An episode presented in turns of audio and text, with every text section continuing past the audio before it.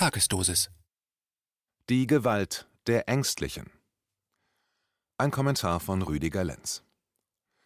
Jemand, der gar nicht weiß, dass es etwas zu wissen und zu verstehen gibt, ist überzeugt, dass die Grenzen seines Wissens und Verstehens die Grenzen des Wissens und Verstehens schlechthin sind und somit andere auch nicht mehr wissen oder verstehen können als er selbst. Rainer Mausfeld, emeritierter Professor für allgemeine Psychologie an der Universität Kiel. Das Wesen der Gewalt. Lebst du schon oder überlebst du noch? Ich verurteile jede Form der Gewalt. Ich weiß aus meiner beruflichen Erfahrung und Forschung als Gewalt- und Friedensforscher, dass die Menschheit auf jegliche Formen der Gewalt verzichten könnte. Warum sie es nicht will oder oftmals auch nicht kann, habe ich hinreichend in meinen Büchern dazu beschrieben.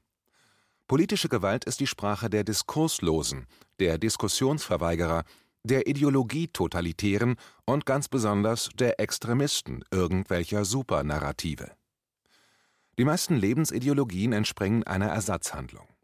Sie sind im engeren Sinn Überlebensstrategien, die um das eigene Trauma herumgesponnen sind, weil diese Strategien den inneren Schmerz auf die Außenwelt projizieren können und damit nicht mehr als eigenes lebensschmerzhaftes gespürt und von einem selbst als solches erkannt und gelöst werden muss. Projektionen solcher Art werden somit dann häufig auf Menschen gelenkt, die anders denken oder von einem anderen Lebensplan, einer anderen Lebensideologie überzeugt sind. Politik ist auch eine Traumabewältigungsstrategie, die das Auswuchern von Traumakollateralen ermöglicht. Wer das nicht glauben kann, der sollte sich unsere führenden Politiker einmal genauer anschauen und so manchen Superreichen gleich mit. Diese Menschen wissen oftmals nicht von ihren inneren schmerzhaften Zuständen, haben diese stark verdrängt, doch genau durch dieses Verdrängen werden Ansichten, Haltungen und das eigene Verhalten zu Ersatzbefriedigungen. In der Psychologie nennt man diese Überlebensstrategien maladaptive Strategien im Gegensatz zu Coping-Strategien. Coping-Strategien sind keine Überlebensstrategien, sondern Bewältigungsstrategien von Lebensproblemen aller Art. Coping-Strategien sind dem Problem nicht ausweichende Konzepte, sondern dem Problem zugewandte, echte Lösungen, die dem Menschen seine Bewältigungskompetenzen wachsen lassen. Erkennt ein Mensch solche Lösungsstrategien, so wird dieser keine Gewalt als Lösung anwenden. Als Ausnahme bleibt einem solchen nur die Selbstverteidigung, die er in Notwehr oder Nothilfe anwenden wird. Dies zu verstehen ist wichtig, um echte Gewalttäter und echte Gewalttaten als solche mühelos und ohne Umschweife zu erkennen. Wer als Lösung seiner Probleme oder seiner Weltsicht ständig Gewalt anwendet oder diese ständig erzwingt, ist ein Gewalttäter. Dabei spielt es gar keine Rolle, ob er dies politisch, familiär, militärisch oder an Fremden anwendet. Legitimieren wird ein Täter seine Gewalt immer. Auch das gehört zur Strategie der Gewalt denn aus dem Legitimationsgrund holt er seine zahlreichen Rechtfertigungsgründe, um Gewalt als legitimes Mittel anwenden zu können. Das Motiv der Gewalttat ist immer das gleiche: Nichtbewältigung kognitiv lösbarer Umstände, die somit zum Problem im eigenen Weltbild erscheinen. Wie diese kognitiv lösbaren Umstände zu erlernen und zu bewältigen sind, liegt im Wesentlichen an der eigenen Bereitschaft, seine Konflikte lösen und bewältigen zu wollen, oder im umgekehrten Fall seine Konflikte als Projektionen im Gegenüber als Ursache des eigenen inneren Schmerzes gespiegelt zu sehen und diese dann so zu emotionalisieren, als kämen sie nicht vom eigenen Inneren, sondern vom Gegenüber. Das ist das Wesen jeder Form der Gewaltanwendung. Nicht der Hass, sondern die Angst ist das Gegenteil der Liebe. In Ermangelung geliebt zu sein, erwächst in uns die Angst. Geliebt zu sein ist die Heilkraft aller Gewalt im Menschen. So, und jetzt genug von diesem trockenen Thema.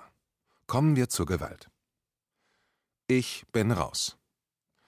In Stuttgart gab es einen Anschlag auf zwei LKWs des Teams Querdenken 711 um Michael Ballweg. Stunden später wurden drei Menschen von einer Horde vermummter, schwarz gekleideter Menschen derart stark zusammengeschlagen, dass einer von ihnen später auf der Intensivstation in ein künstliches Koma versetzt werden musste. Nachdem die Horde aus 30 bis 50 Schlägern die drei Personen niederprügelten und diese bewegungslos auf dem Boden verharrten, kamen circa zehn der Schläger zurück, um noch einmal heftig mit den Füßen auf die drei Personen einzutreten. Viele Anwesende, die Zeugen der Schlägerei wurden, vermuten hinter der Tat die Antifa erkannt zu haben. Am nächsten und auch am übernächsten Tag gab es nur eine Zeitung, die darüber berichtete. Alle anderen Zeitungen schwiegen. Laut Zeugenberichten hörte man Explosionen, und zwar kurz bevor die beiden LKWs in Brand gerieten. Wenn das stimmen sollte, so war dies ein terroristischer Anschlag, der darauf zielte, die Veranstalter zu schädigen. Ob die Täter wussten, dass zur Zeit des Anschlages niemand in den Fahrzeugen war, ist noch zu klären. Der Veranstalter Michael Ballweg erklärte jedenfalls am Abend der Veranstaltung seinen Rückzug als Veranstalter, und damit dürfte klar sein, dass eine weitere Demonstration in Stuttgart nicht mehr stattfinden wird. Das Ziel der Gewalttäter ist damit erreicht. Ken Jebsen nutzt Studio von attackierter TV-Produktionsfirma. Ein Team der ZDF-Heute-Show wurde am 1. Mai in Berlin von 15 bis 20 vermummten Personen angegriffen und krankenhausreif geprügelt. Die Staatsanwaltschaft in Berlin ordnet die Täter dem linksextremen Milieu zu.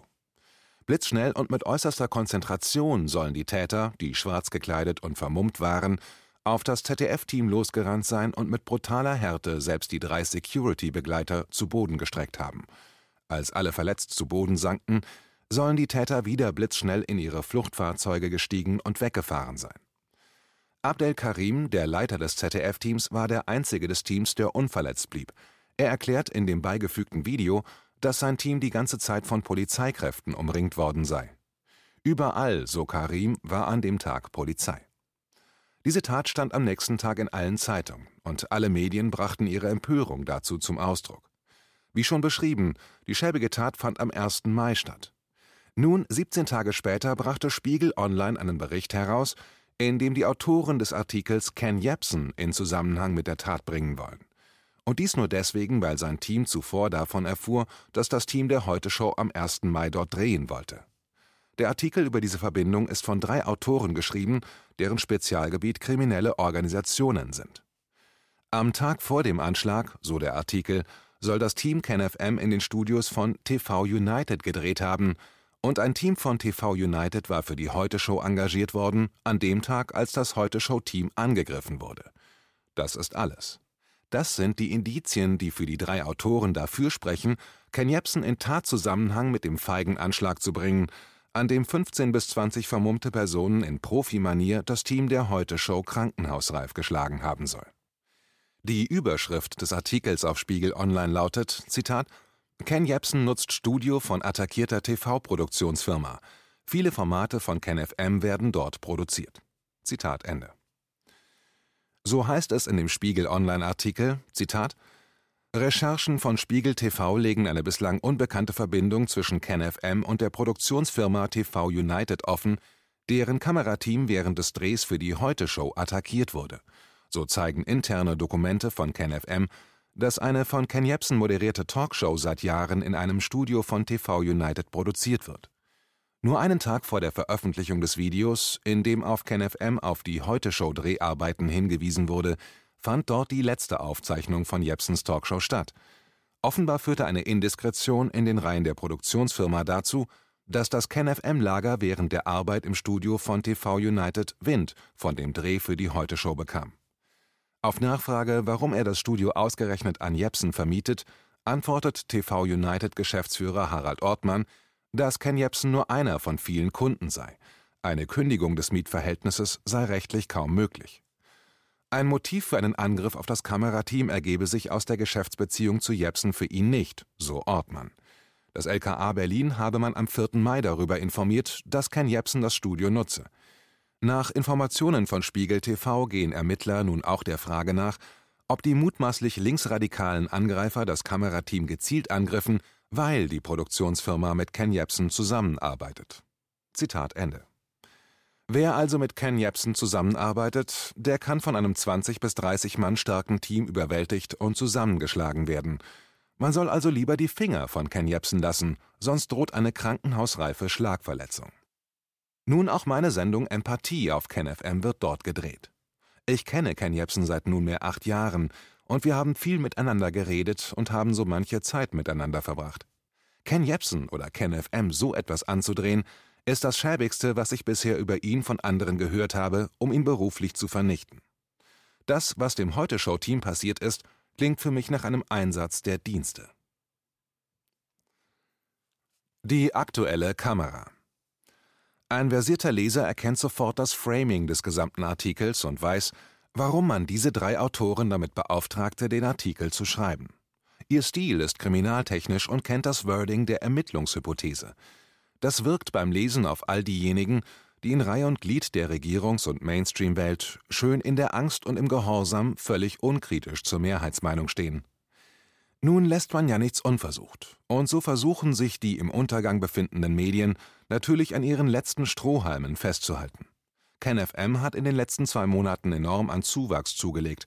Der Grund dafür liegt in der Qualität der Aufklärungsbereitschaft aller dort mitwirkenden Journalisten und Publizisten, der unterschiedlichen Formate und der allgemeinen Professionalität, wie die einzelnen Arbeiten dargeboten werden. KenFM ist das am häufigsten besuchte Portal für Aufklärung in den alternativen Medien deutschlandweit, und es steht für die Leitmedien zu befürchten, dass KenFM noch bekannter und beliebter wird. Und wenn das geschieht, dann bestimmt KenFM das Informationsgeschehen der Republik mit. Das wollen sie nicht.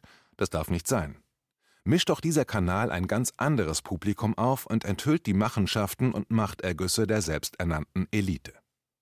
Vor allem deren korruptes Verhalten zu den nordatlantischen Thinktanks à la Couleur. Auch die Leitmedien verhalten sich zu den alternativen Medien so, wie die etablierten Parteien zu neuen Parteien. Sie wollen sie um jeden Preis loswerden. Denn die Neuen gefährden ihre Macht, die sie sich ja gegenseitig schon aufgeteilt haben. Und Machtverlust wollen sie nicht. Das ist der springende Punkt, und genau das strebt der Spiegel-Online-Artikel an. Er will den Interessenten Angst machen. Lass die Finger von diesem Jepsen, der ist ganz sicher kriminell und steht zumindest in unserem Blatt als Verdächtiger da. Er könnte es gewesen sein. Sein Team könnte, schwarz gekleidet, aus den Autos gesprungen sein und das ZDF-Team krankenhausreif geschlagen haben.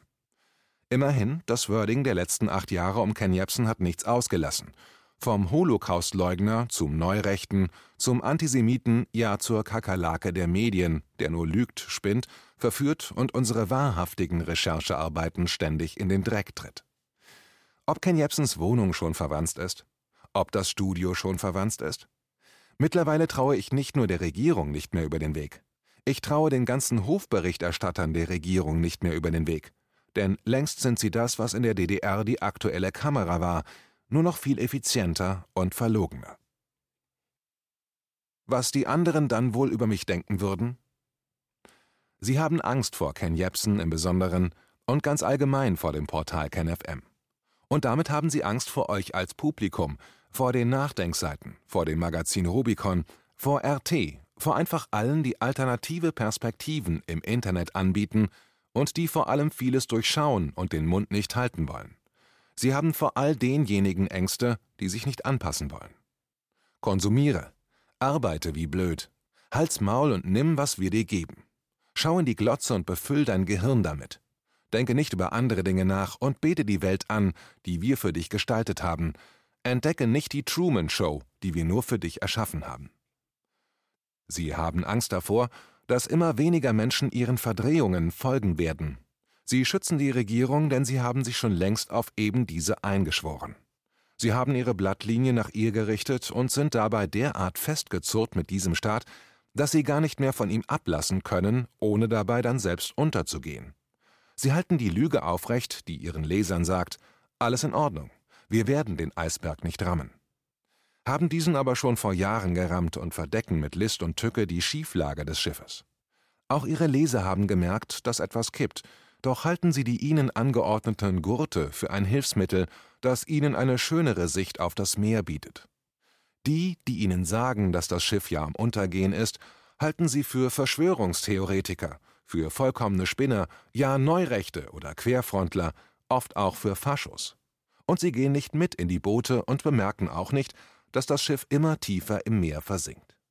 Es gibt nur Champagner und die Musik spielt. Und überhaupt, was sollen denn dann die anderen denken, wenn ich in das Rettungsboot gehe und dann geht dieses Schiff nicht unter? Was ist dann? Wie stehe ich denn dann da? Völlig unglaubwürdig. Dieses Jahrhundert gehört den freien Denkern. Wie sagte es Regierungssprecher Steffen Seibert am 11. Mai 2020 noch so grundehrlich, Zitat, es gibt in Deutschland eine freie und unabhängige Medienlandschaft, die über alle Aspekte der Pandemie und alle Aspekte der politischen Reaktionen darauf informiert.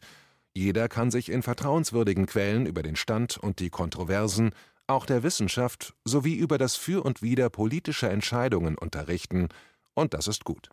Zitat Ende. Ich bin mir sicher, diese Leute glauben wirklich, was sie sagen. Ihre Weltbilder sind für sie vollkommen schlüssig.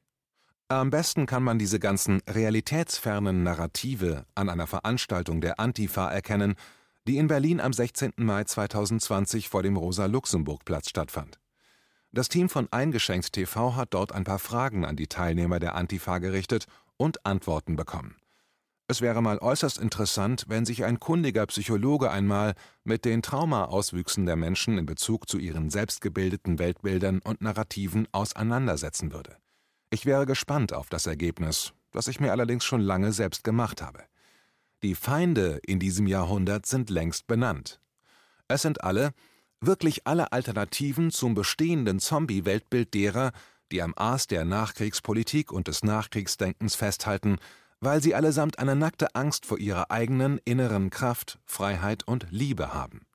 Sie haben vor all dem so einen Schiss, dass man diese Angst 100 Meilen gegen den Wind noch riechen kann. Sie wollen schlichtweg so einfältig bleiben, um frei von allen Narrativen, Weltbildern und Ideologien der Nachkriegsordnung denken zu können. Und nur deshalb heißt ihr ärgster Feind Ken Jebsen. Für mich allerdings ist er ein Freund. Und jeder ist mein Freund, wenn er oder sie sich im freien Denken dem eigenen freien Geist zuwendet und ihm folgt. Freunde, dieses Jahrhundert ist unser Jahrhundert. Denkt daran und bleibt aktiv. Wir sehen uns auf der Straße.